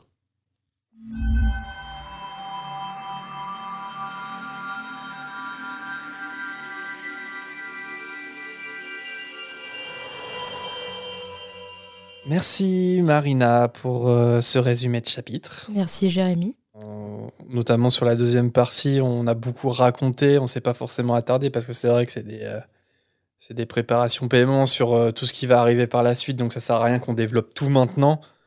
Sinon, on n'aura plus rien à se dire. Enfin, surtout, ch- chaque chose arrivera en son heure, mais c'est vrai Puis que... comme d'habitude, le chapitre premier, c'est un chapitre introductif. Ouais. Donc souvent, il n'y a pas grand-chose à dire en fait. Bah, il y a- en fait, c'est ça, c'est qu'il n'y a pas grand-chose à dire, et en même temps, il y a énormément de choses à dire, mais il faut pas tout... Mais si on... On, en va fait, pas tout développer. Bah, c'est ça, parce que si on développait toute... euh, Oui, là, pour le coup, c'est vrai, tu as raison, il y a des informations importantes, mais si on s'arrêtait sur chaque information importante, on allait raconter tout... beaucoup de choses dans le livre, en fait. Et je sais que ça te titillait, mais non, on peut pas le faire. Bah, disons que euh, on reparlera du fait que que de verre euh, kidnappe euh, Bertha Jorkins parce que j'ai pas mal de j'ai pas parce mal de questions par on- rapport à après, ça. c'est redondant, tu vois, ça peut être je- répétitif si... euh, De Je sais bien, mais si vous vous êtes posé des questions là-dessus aussi, euh, toute façon, les ce que- sera chaque cho- chaque chose en son temps. il faudra nous écouter jusqu'au bout et écouter l'épisode concerné. Et ben même si même si c'est un nouveau tome, même si il n'y a pas d'invité euh, en dehors de, de nous deux, euh, on va quand même renommer hein, ce chapitre à ton plus grand bonheur. Et puis euh, sélectionner un personnage qui vous a particulièrement marqué en bien ou en mal, peu importe. Si tu devais renommer ce chapitre en commençant par là, qu'est-ce que tu choisirais, Marina? Alors, je sais pas comment expliquer ce, ce renommage de chapitre. Harry Potter et la coupe de feu, chapitre 1. Souviens-toi l'été dernier. Si ça marche, parce que euh, oui, si ça marche. Le mode euh, meurtre durant l'été, ça rien- n'a rien à voir avec. Ça n'a rien. Mais tu vois pourquoi ça marche? Ouais, Mais ouais, tu ouais. saurais l'expliquer? Non, non, non, Ouais, mais tu je vois vois ce que tu veux dire. Tu vois? Attends, oui, ça se passe en été. hein. Bah oui, puisque euh, Harry, euh, c'est pendant les vacances d'été d'Harry. Ouais, et puis même, euh, même euh, le meurtre, oui, à l'aube d'une belle matinée d'été. Bah Ah, oui, J'espère que les auditeurs qui connaissent le film voient aussi. Mais c'est- ça me rassure que tu vois ce que j'ai voulu dire Ah oui, et marche. sans savoir l'expliquer. Et toi, du coup, c'est quoi ton. Bah, moi, c'est beaucoup moins euh, inspiré. Harry Potter et la coupe de feu, chapitre 1, retour aux sources. Tu vois pourquoi, non? Parce qu'il est dans la maison de. Ouais. Bah, en fait, il y a- jeux du sort, c'est ça? Ouais, il y a ça, ouais. euh, C'est ça, c'est que Vol- sources, quoi. ouais, Voldemort revient euh, dans la maison de, de son père et de ses grands-parents. Puis il y a le côté aussi où Frank Bryce, euh, après le meurtre, bah, il, euh, c'est pas un- vraiment un retour aux sources, mais il- en fait, il, il reste toute sa vie dans le lieu qui. Enfin, c'est, euh, je sais pas comment expliquer, mais non, ça marche pas trop pour Frank Bryce. J'essaie d'expliquer un truc qui, qui marche pas. Disons que ça marche surtout pour Lord Voldemort. Ouais. D'ailleurs, c'est un truc. Vas-y, ça, c'est un truc qu'on peut se poser maintenant. Il n'y a pas d'intérêt à ce qu'on le développe plus tard. Mais c'est quand même un peu bizarre que Lord Voldemort choisisse de revenir dans la maison de, de son père et de ses grands-parents, non? Bah peut-être qu'il était sûr qu'il allait être tranquille. C'est pour ça, en fait. C'est parce que le lieu est. Je pense que c'est pas abandonné. sentimental, c'est juste qu'il est sûr qu'il va être en sécurité là-bas parce qu'il connaît Ouais. l'histoire du lieu. Et, En même- et, ouais. tu sais, c'est justement quand tu dis à Frank Bryce, euh, je sais que tu vis seul et tout, c'est parce que Ouais. voilà, il était sûr que ça allait être safe. J'ai l'impression quand même qu'ils qu'ils savaient pas que le jardinier était encore là. Mais je pense qu'ils s'en fichent complètement. Un de plus, un de moins, ça fait pas Mais si, grande il différence. le sait. Comment ça, il, il le sait? Bah bien sûr que oui. Pourquoi? Il le sait, bah, puisqu'il a dit je sais que tu vis seul. Je pense Ah ouais, toi tu le comprends comme ça? Moi je le comprends que comme Voldemort c'est un occlumens euh, de fou, euh, il arrive à lire dans son esprit, il sait très bien Ah qu'il non, qu'il moi, a je- pas de femme. Moi, je pense qu'il sait très bien que le jardinier, le vieux jardinier, est resté euh, toute sa vie euh, dans la maison, qu'il vit seul et tout ça, je pense. Ok, non mais oui c'est possible. Moi je pense que Voldemort, euh, on a tellement rien à faire des moldus qu'il s'est Tu vois, même- moi, je pense que il Peter s'est pas pris la peine de se documenter, tu vois. Oui, mais là, c'est pas sans faire des moldus. C'est s'assurer que je pense que Peter Pettigrew, il est parti en éclaireur. Ah ouais. c'est ouais, bon, on va être tranquille. Il y a un vieux mec, euh, il vit tout seul. euh, voilà. Mais en fait c'est ça, c'est que ça s'explique facilement dans l'histoire. C'est un lieu abandonné, euh, tout ça. Mais euh, et, il, il connaît l'endroit et en même temps il y a, il y a aussi le côté macabre du, du tueur qui va revenir sur le lieu de son crime. Tu vois ce que je veux dire peut-être? On sait que ça existe, tu vois, genre des, des tueurs pour euh, essayer de revivre. euh, Oui, mais Voldemort, euh, enfin, il est plus. C'est que mon avis, mais je pense que Voldemort n'est plus à ce stade. Enfin, je suis même pas sûre qu'il prenne du plaisir à tuer parfois. Il tue par mécanisme. Il tue parce qu'il euh, c'est nécessaire et qu'il a aucun remords, il a plus aucune humanité, tu vois. Parce que pour moi, il a, Ouais. il a pas d'émotion seulement à part la colère. Quand il y a un tueur qui revient sur les lieux de son meurtre, c'est pour ressentir des émotions. Alors que Voldemort, il a pas besoin de ça, tu vois. Il est obnubilé par sa vengeance. Il a pas besoin de revivre les meurtres d'un moldu, quoi. Ils sont, comme tu as dit, il s'en fout total. Il, a- Après, il devait tuer pour ça, son plan, il tue. Ouais, mais le Moldu, c'est son père qui l'a tué, tu vois. Il a tué son père et ses grands-parents tellement qu'il il a eu du ressentiment à connaître la vérité, à savoir que son père était un Moldu, qu'il a abandonné euh, sa mère, tu vois. Et, et c'est son premier crime. C'est son premier crime. et C'était un ado, il a été tué son père et ses grands-parents. Oui, mais sincèrement, de, de mon côté, je pense pas que Ok. ça soit ça. Mais après, en fait, j'essaie de lui trouver des raisons parce que quelque part, c'est le plus grand sorcier de tous les temps, même s'il est affaibli. Enfin, si c'est pour rester au Royaume-Uni, il y a vraiment pas un autre endroit sûr où il peut se mettre, tu vois. Oui, Enfin, mais après, ça aide à l'histoire. Oui, c'est l'histoire aussi. Faut, faut Ouais. pas perdre de. Pas perdre de vue. Qu'il faut qu'il y ait quand même une trame dans Bah oui. l'histoire et que ça sert à l'histoire. C'est ça. Ça apporte quelque chose pour euh, le futur, pour la suite. Et si tu devais retenir euh, un personnage, Frank Bryce, parce qu'il faut quand même euh, lui rendre hommage. Parce que c'est un vieux monsieur qui a plus toute sa santé et il a tenu jusqu'au bout. Alors, certainement paralysé de peur, mais dans ses er- derniers instants, il a quand même tenu tête à Voldemort et il a fait ça parce qu'il s'inquiétait pour ce fameux Harry Potter alors qu'il ne connaissait ni d'Ève ni d'Adam Harry Potter. Donc, euh, c'est quand même très courageux de, de sa part, même si au, au moment où il a mis les pieds dans la maison, il était déjà mort. Mais lui, il le savait pas et il a tenté quand même, donc euh, je trouve ça très courageux de sa part. Et toi? Non, bah pareil, de toute façon, euh, c'est ce personnage-là parce que. si- Puis j'ai envie de dire, si on le choisit pas maintenant, on le choisira jamais. Ah oui. le pauvre. Mais il est courageux. On ne l'a pas évoqué, je crois, dans notre résumé, mais euh, il est dit aussi qu'il a fait la guerre, qu'il s'est blessé pendant la guerre. Enfin, j'ai pas dit qu'il était blessé, mais que son passé Ah ouais, de soldat euh, lui Enfin- avait donné du courage aussi. Enfin, en gros, euh, il nous est présenté comme quelqu'un qui a morflé toute sa vie, quoi. Bah, bien sûr que oui, il était accusé de meurtre. Justement, euh, oui. Et puis malgré ça, euh, à un âge avancé, même lorsque la santé suit plus, il est toujours là et il garde toujours un œil sur le manoir, même s'il peut plus s'en occuper correctement.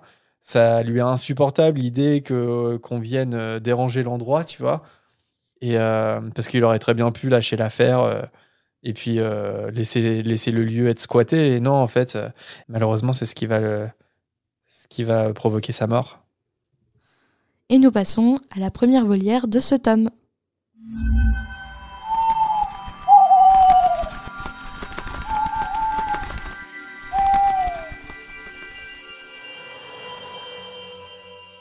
On commence avec le hibou sonore de Loïc. Bonjour Fréquence. Voilà, je vous envoie un petit message au sujet d'un thème qui moi qui m'est cher. C'est euh, la BO, quoi, la, musique euh, au sein de- des films. Et pour moi, la musique pour euh, Harry Potter est, très importante. Fait entièrement partie de l'univers. Je passe pas personnellement une journée sans écouter en fait de la musique d'Harry Potter.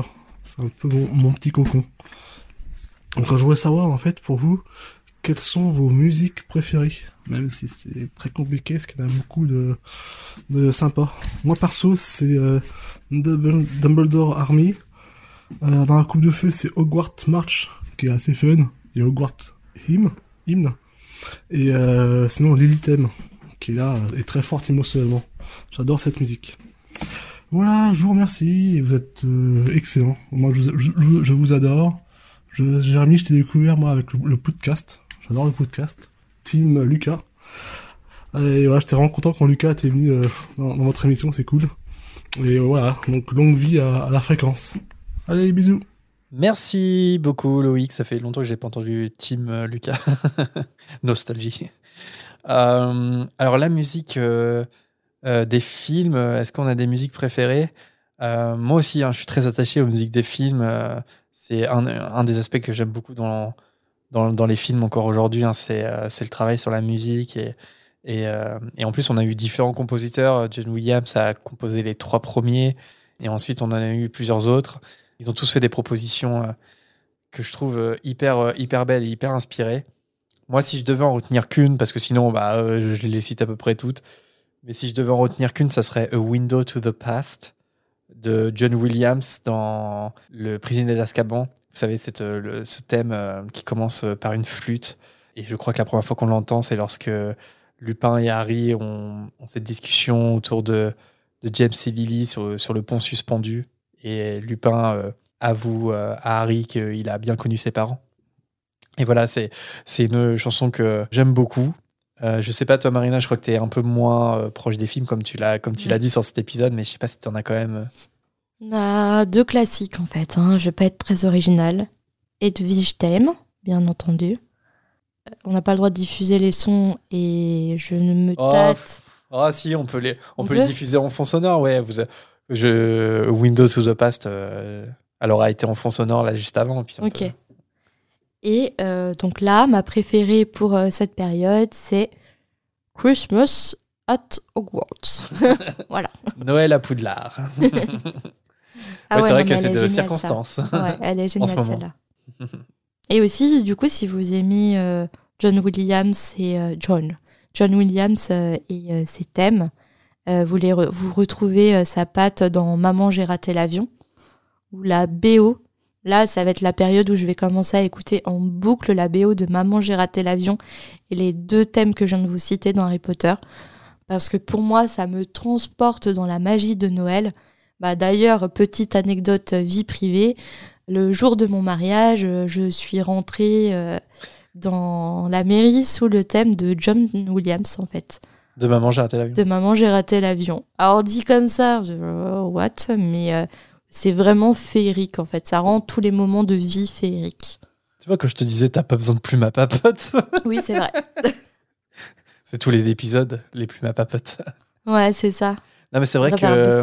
Christmas at Hogwarts, c'est pour le coup, ça, ça ressemble. C'est tellement le style de John Williams Mm. dans Maman, j'ai raté l'avion que ça pourrait être une, une musique oui. de Maman, j'ai raté l'avion. Ouais, mais carrément. Mm. Mais de toute façon, Maman, j'ai raté l'avion, c'est Chris Columbus aussi. Le duo ga- gagnant pour moi, Chris Columbus et John Williams, en fait. Ah bah, clairement, s'il n'y avait pas eu Maman, j'ai raté l'avion, il n'y aurait pas eu Harry Potter, l'école des sorciers tel qu'il existe euh, aujourd'hui. Et d'ailleurs, petite anecdote, mais pour Maman, j'ai raté l'avion, en fait, euh, Chris Columbus, à l'époque, il n'était pas connu comme réalisateur. C'était pas un film qui était attendu. euh, c'était un film, c'était pas un film de commande ni rien. Et si bien que Chris Columbus avait un budget limité, c'était son rêve d'avoir John Williams sur la BO, mais il s'est dit je l'aurai jamais. Et, euh, et en fait, John Williams a accepté à sa son énorme surprise. Et en fait, tout le film a été. euh, Enfin, Chris Columbus a souvent dit que le film a vraiment pris corps, a vraiment euh, trouvé son âme lorsque John Williams est venu poser euh, ses notes de musique dessus. Et en fait, si vous, les- si vous voulez connaître le- les détails du parallèle entre Maman, j'ai raté l'avion et Harry Potter à l'école des sorciers, si vous avez Netflix, vous pouvez regarder euh, l'épisode de Maman, j'ai raté l'avion de la série documentaire euh, The Movie Who Made... Ça, tu peux m'aider, Jérémy The Movies That Made Us. Voilà, c'est ça.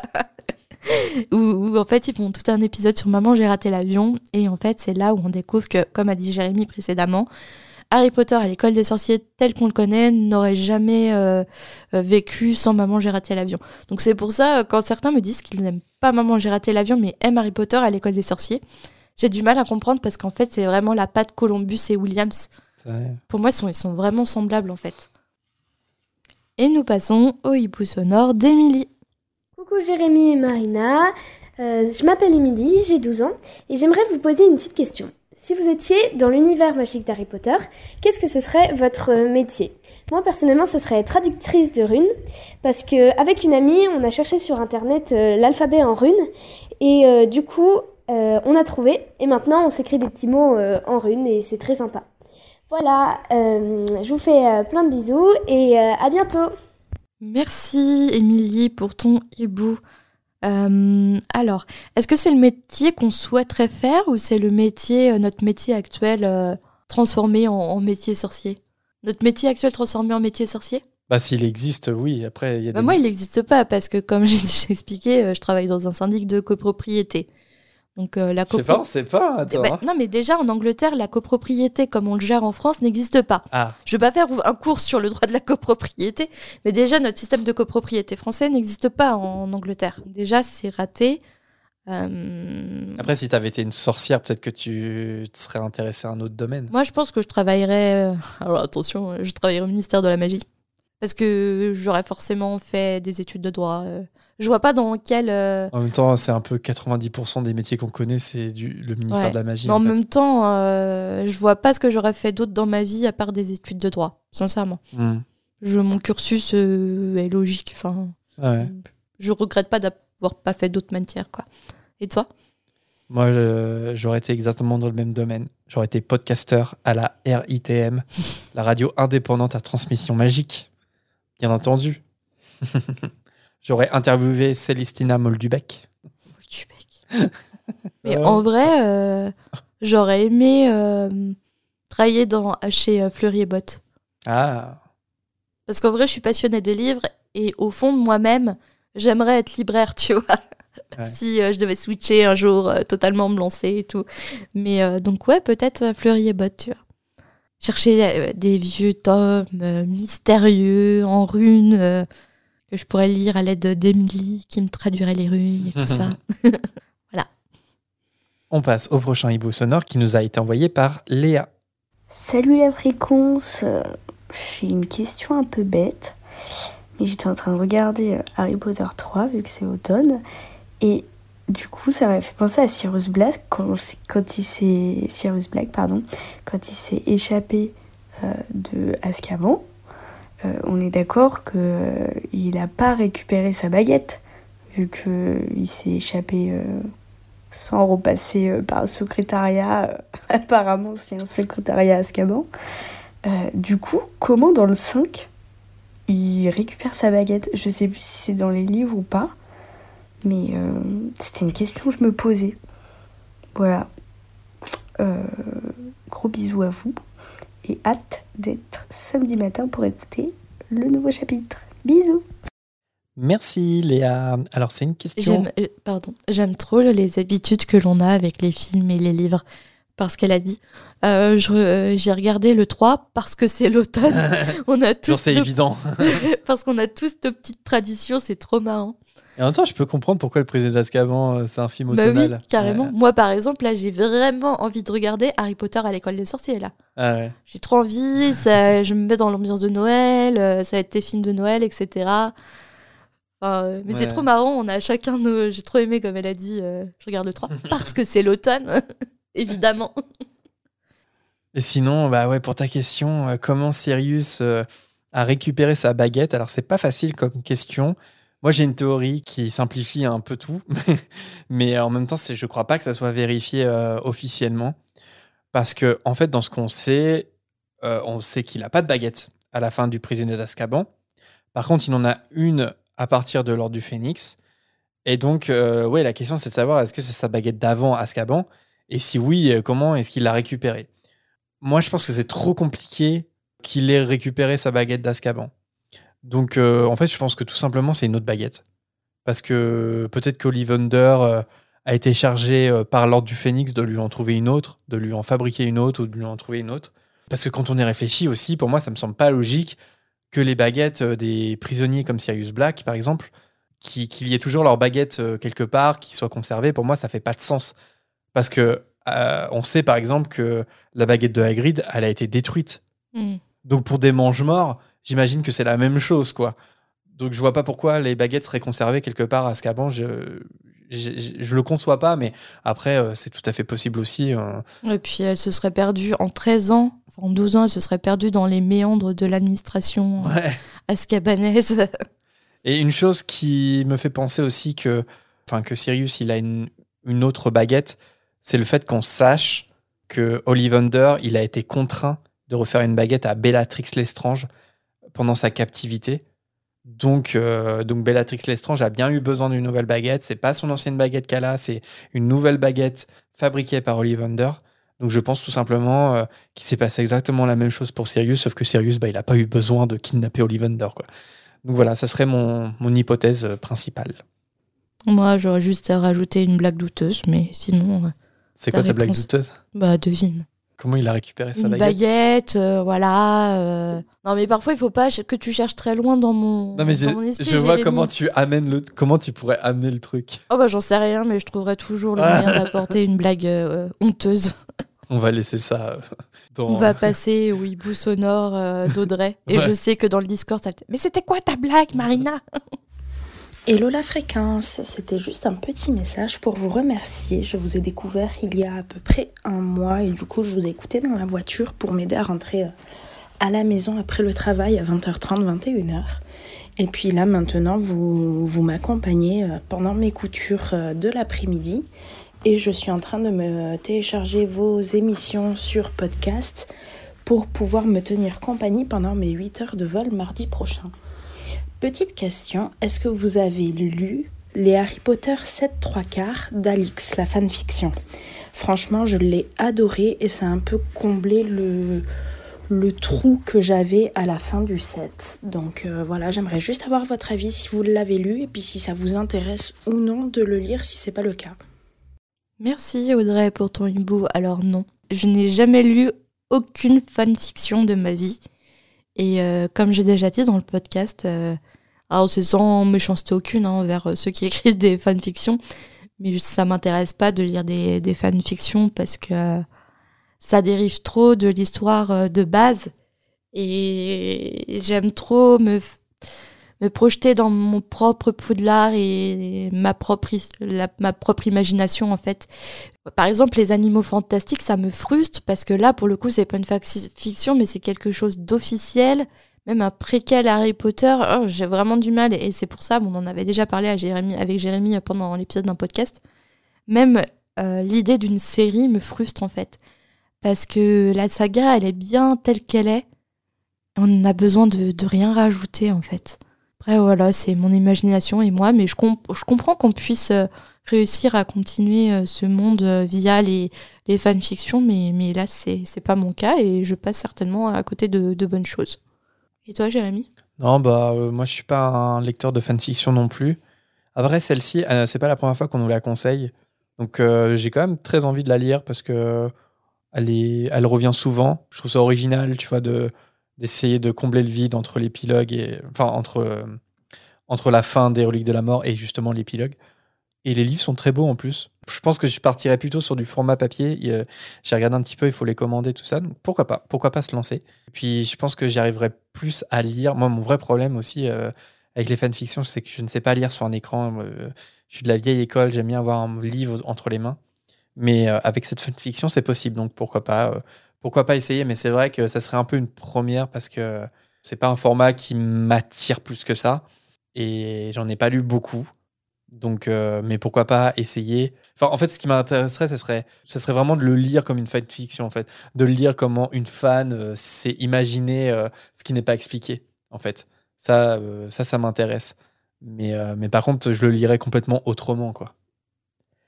Et nous passons au hibou sonore de Marjolaine qu'on a un petit peu coupé. On écoute ça. Salut la fréquence Je vous connais depuis pas très longtemps, à peu près 6 mois. J'ai dévoré très très vite tous les épisodes. Je voulais juste rebondir sur euh, votre dernier épisode, quand vous parliez de Dumbledore, quand il euh, confie la mission à Hermione et Harry de remonter le temps pour aller sauver Buck et Sirius.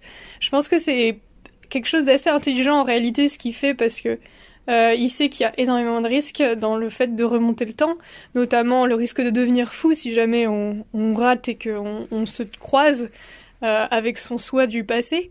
Et je pense que euh, il a voulu aussi jouer, il a joué safe entre guillemets dans le sens où envoyer des jeunes sorciers qui n'ont pas fini totalement leurs études, sont pas à l'apogée de leur puissance, euh, si jamais ils deviennent fous, y a, ça a moins de conséquences que Dumbledore, possesseur de la baguette de Suro, à l'apogée de sa puissance, euh, qui se croise lui-même et qui devient complètement dingue. On pourrait imaginer euh, bah, une sorte de micro-cataclysme avec un duel hallucinant. Ça pourrait être rigolo à imaginer, mais je pense que du coup, il a voulu éviter de tomber euh, dans ce risque-là, et c'est pour ça aussi, en plus du fait que ça sert l'histoire, que ça sert le voyage initiatique de Harry. À mon avis, c'est plutôt dans la logique du personnage de faire ça, pour pas mal de, raisons. Voilà, encore merci pour tout ce que vous faites et euh, bah j'ai hâte euh, de voir, enfin d'écouter le nouveau nouvel épisode qui va sortir, j'espère bientôt. Et bah j'espère que vous allez bien et surtout continuez ce que vous faites, c'est génial. Salut! Merci Marjolaine pour euh, ta réaction par rapport à, à ce sujet qu'on a beaucoup discuté parce que c'est le retour dans le temps, donc ça nous a fait euh, forcément euh, poser beaucoup de questions.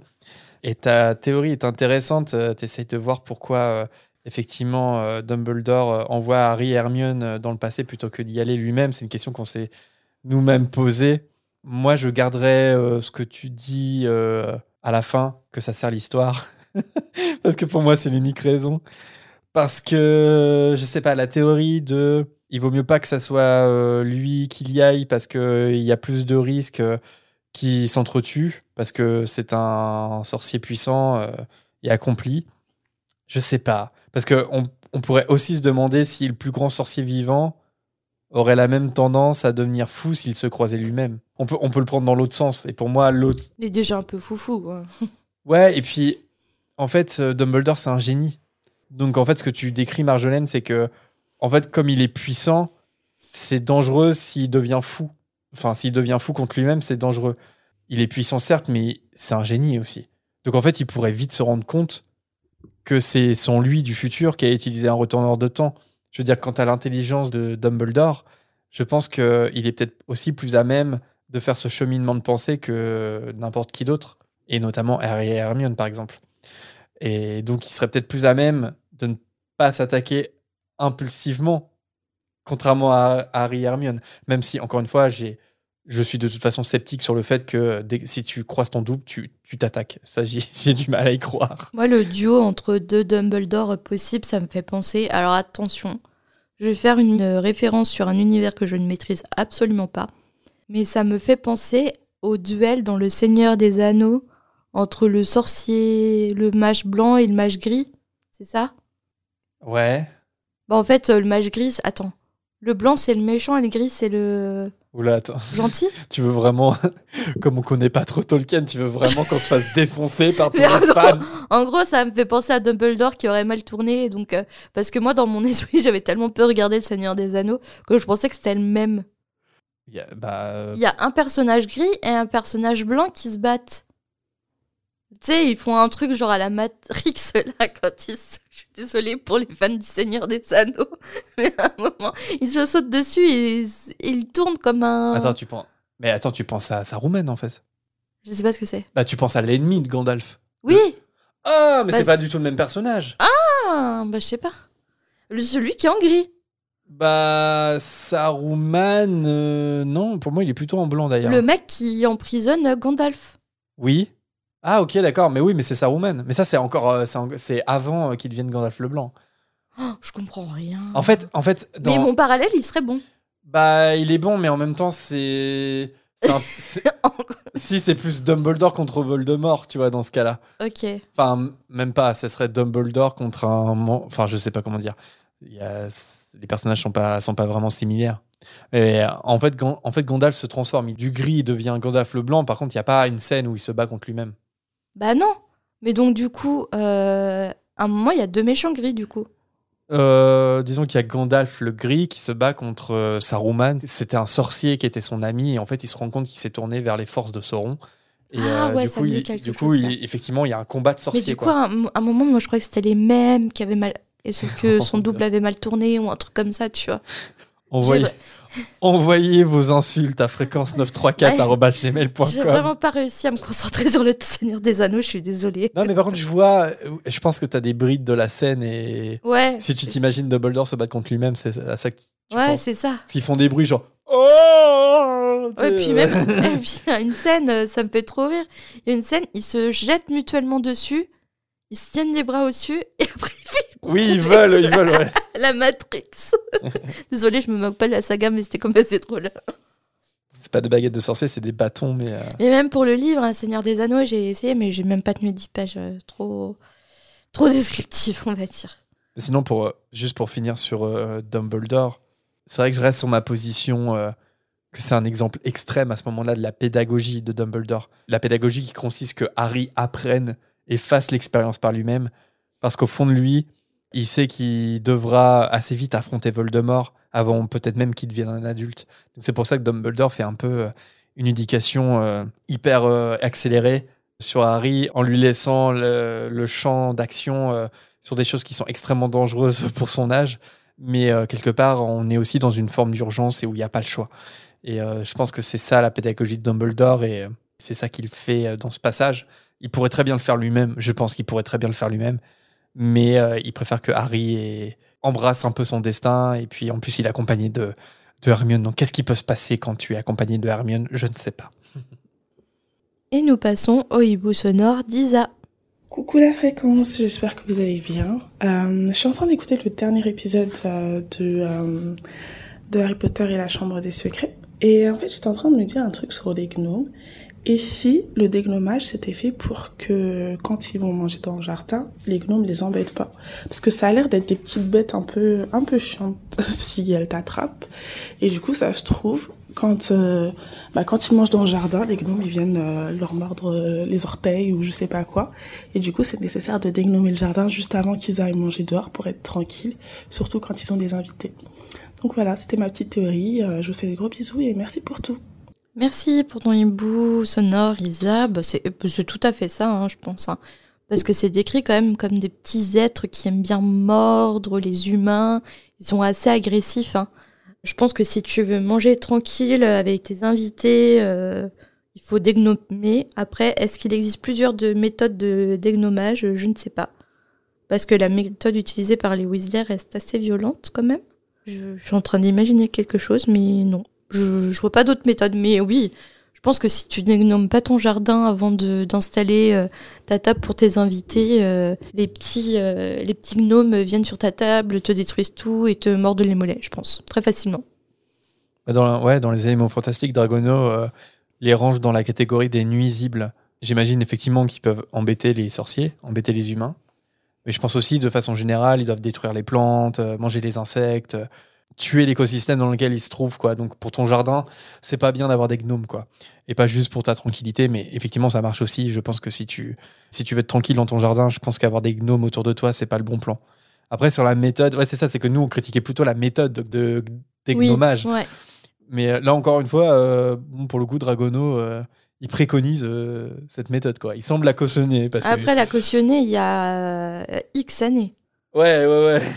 Mais tu sais que dans, dans le paragraphe qui est euh, consacré au, gnome, donc il dit que la méthode efficace pour dégnomer, c'est exactement ce qui se passe dans, dans le livre, c'est-à-dire les faire tourner pour qu'ils s'étourdissent et puis de les envoyer le plus loin possible. Mais il précise quand même qu'il y a une autre méthode, mais qui est, elle, euh, perçue un peu comme trop brutale. Donc tu te dis, mais qu'est-ce que c'est? Du coup, c'est euh, l'utilisation d'un jarvet. En gros, un jarvet, c'est un grand furet qui peut parler. Donc en fait, c'est comme, euh, tu sais, les méthodes de chasse où... Ah, c'est terrible, mais du coup, ça les tue. euh, Bah, les je pense tue. que oui, les jarvets, ça bouffe les, les Ah. gnomes, en fait. Donc ça, c'est perçu comme trop brutal. Parce que au final, ils meurent et puis ils peuvent souffrir. Mais par contre, les étourdir, les envoyer le plus loin possible, il n'y a pas de problème selon Norbert en train de rechercher ce qu'ils disaient les gnomes et chaque fois c'est fiche-moi la paix. Ouais. Fiche-moi la paix Et je me rappelle, je crois que c'était le jeu Game Boy. Le jeu Game Boy, la chambre des secrets, tu devais dégnommer ouais. euh, le terrier. Bah même euh, Je le jeu, ouais, tu- ouais, même sur euh, PlayStation et tout. La chambre des secrets, ouais, je- c'était sur Game Boy. Ça me rajeunit pas tout ça. Et on passe au dernier hibou sonore qui nous a été envoyé par Julie. Salut la fréquence, Euh, voilà, je m'appelle Julie, Euh, j'adore votre podcast, Euh, j'ai commencé à l'écouter il y a quelques mois et euh, j'ai tout écouté d'affilée. Et donc comme j'étais à court, euh, j'ai écouté également le podcast. Et maintenant ça me fait tout bizarre qu'il n'y ait qu'un épisode toutes les deux semaines parce que j'avais l'habitude d'en écouter euh, beaucoup d'affilée. Voilà, donc j'avais une question par rapport à un épisode où vous parliez de Rusard en disant que le pauvre, euh, il était craquemolle et que donc il ne peut pas avoir euh, de cours à Poudlard. Et je me disais, pourquoi est-ce qu'il n'y a pas euh, un genre de cursus spécial craquemolle? Parce qu'en fait, il y a quand même pas mal de cours où ils peuvent y participer sans avoir de baguette magique, comme Histoire de la magie, les soins aux créatures magiques, herbologie et même d'autres. Donc euh, voilà, je trouve que ce serait quand même euh, sympathique que les craquemolles puissent quand même avoir cours euh, à Poudlard. Voilà, bisous et continuez ce que vous faites, c'est super. Merci Julie. Moi je trouve que c'est une excellente remarque que tu fais. Je me suis jamais réellement posé la question, mais je pense effectivement que ça aurait toute sa place à Poudlard en fait. En tout cas un cursus spécial pour les craquemolles. Ce serait même un signe d'ouverture en fait hein, envers, envers cette minorité du monde magique. Mais il n'y a pas assez le- de budget, c'est ça le problème. Tout est une histoire de budget. En gros, il y a quand même pas mal de choses à apprendre sans baguette magique. Enfin, J'ai l'impression que les, les élèves euh, utilisent pas tout le temps leur baguette magique dans plein de domaines. Ouais, mais euh, est-ce que les craquemolles ont assez de, de magie en eux pour ne pas avoir un instrument pour utiliser la magie? Bah, je pense que comme ils ont accès au monde de la magie, mais qu'ils ne peuvent pas créer de la magie, il y a quand même des choses qu'ils peuvent faire. Je pense par exemple qu'ils peuvent, euh, faire de la botanique. Je pense que rempoter de mandragore, euh, des craquemolles, ils savent le faire. Je pense que concocter certaines potions, alors peut-être pas toutes, parce qu'il y a certainement des potions où sans baguette magique c'est compliqué, mais je pense qu'il y a des potions magiques qui sont accessibles aux craquemolles. Alors évidemment, euh, défense, contre les forces du mal, sortilège, métamorphose, tout ça t'oublies. Regarde la divination, pas besoin de baguette magique. La- euh, L'astrologie, pas besoin de baguette magique. Donc euh, ouais, non, c'est carrément possible. C'est même étonnant quand on y réfléchit que ça n'existe pas, parce que quand on connaît Dumbledore et bah, en tout cas l'ouverture euh, qu'il prend. Il n'y a pas assez de craquemolles pour ouvrir une classe. Ah, je, suis en ça, train de... ouais. Non mais oui. je- je suis en train de faire ma politique là. Mais euh, peut-être que c'est très rare, craquemolle, non? Je sais pas. C'est bah, encore une fois les statistiques dans le monde de la magie, c'est toujours compliqué à, Bah oui. à comment dire à appréhender. Oui, c'est rare, c'est une minorité, ça c'est sûr. À quel point c'est rare, je sais pas. Est-ce qu'il y en a un par année à Poudlard ou Mm. parfois il n'y en a pas du tout? On en a quand même, on en connaît deux, hein, quand même, ce qui est pas rien, tu vois. et Non, mais il y a des générations qui les séparent. Ah, quoique. Ah, quoique, Rusard et Madame Fig. D'ailleurs, un petit chip euh, de fanfiction là, sur Rusard et Madame Fig. Mais euh, je sais pas, moi je suis d'accord avec Julia. Ah oui, après, euh, peut-être que effectivement, si t'en as un tous les 10 ans, c'est compliqué. Mais même pour un, en fait, tu vois, tu vois quand il pourrait faire un CNED pour les craquemolles. Un CNED. Mais tu vois, même, même si c'est un élève, enfin, je veux dire, voilà, ça, se, ça pourrait justifier. Et c'est terminé pour cette volière. Comme d'habitude, on fait un coucou aux hiboux qui n'ont pas été diffusés ici. Merci beaucoup à Alizé pour son renommage du troisième tome. Le sujet des détraqueurs a fait réagir pas mal de monde récemment. On pense notamment à Clémence, Anne et Lucie. Merci également à Pierre pour son message à propos de Rusard, à Rémi à propos de Rogue et Quirrell. à Romane, cette fois sur le nez de Voldemort. Et pour finir, merci à Lola qui nous était revenue pour, sur le sujet du chocolat en tant que remède. Si vous nous avez envoyé votre vocal à peu près à partir de la mi-octobre, c'est pas impossible qu'on vous diffuse dans le prochain épisode. Et si vous voulez nous contacter pour une première fois et que vous savez pas réellement comment faire, il suffit tout simplement de nous envoyer un court message vocal d'une minute environ que vous pouvez nous envoyer en message privé sur nos réseaux Facebook, Twitter ou Instagram ou bien si vous préférez par mail à l'adresse fréquence934@gmail.com. Les liens de nos réseaux sociaux sont tous disponibles dans la description de l'épisode. N'hésitez pas à y faire un tour. Vous y retrouverez également le lien de notre serveur Discord pour discuter avec d'autres fans d'Harry Potter.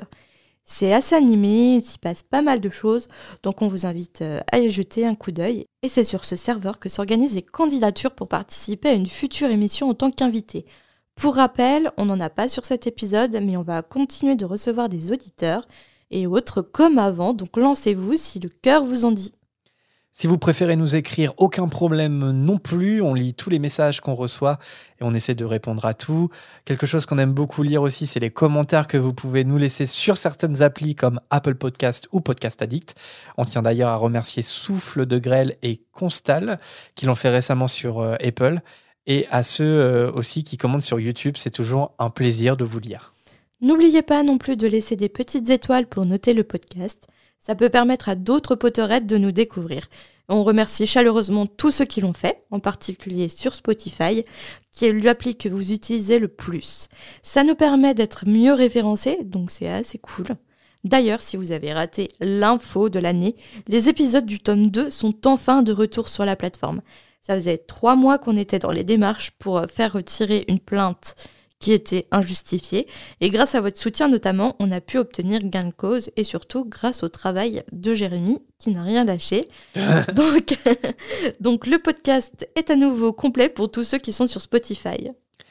Tradition oblige, on cite avec beaucoup de plaisir tous les auditeurs et auditrices qui nous soutiennent sur Tipeee à l'heure de cet enregistrement. Big up à Corsetilou, Yurad, Lolax, Mugiwara, Yon, l'arythmancien, Clara, Chloé, S, Charlotte. Camille, Lucie, Louison, Aurélien, Kimi Duck, Mathilde, Miss Bookin et une nouvelle arrivée, Pamela. Si vous voulez rejoindre cette magnifique liste de tipeurs, il faut tout simplement rejoindre notre page Tipeee dont le lien est en description. Même les plus petites sommes en gagnant nous aident énormément. Donc une nouvelle fois, merci à tous ceux qui l'ont déjà fait, ainsi qu'à tous ces généreux auditeurs qui continuent de le faire. Premier chapitre de la Coupe de Feu tchèque. Ça y est, le Poudlard Express est lancé sur le quatrième tome et on a déjà hâte de retrouver Harry dans le chapitre suivant qui s'intitule La cicatrice. À bientôt. À bientôt. Salut.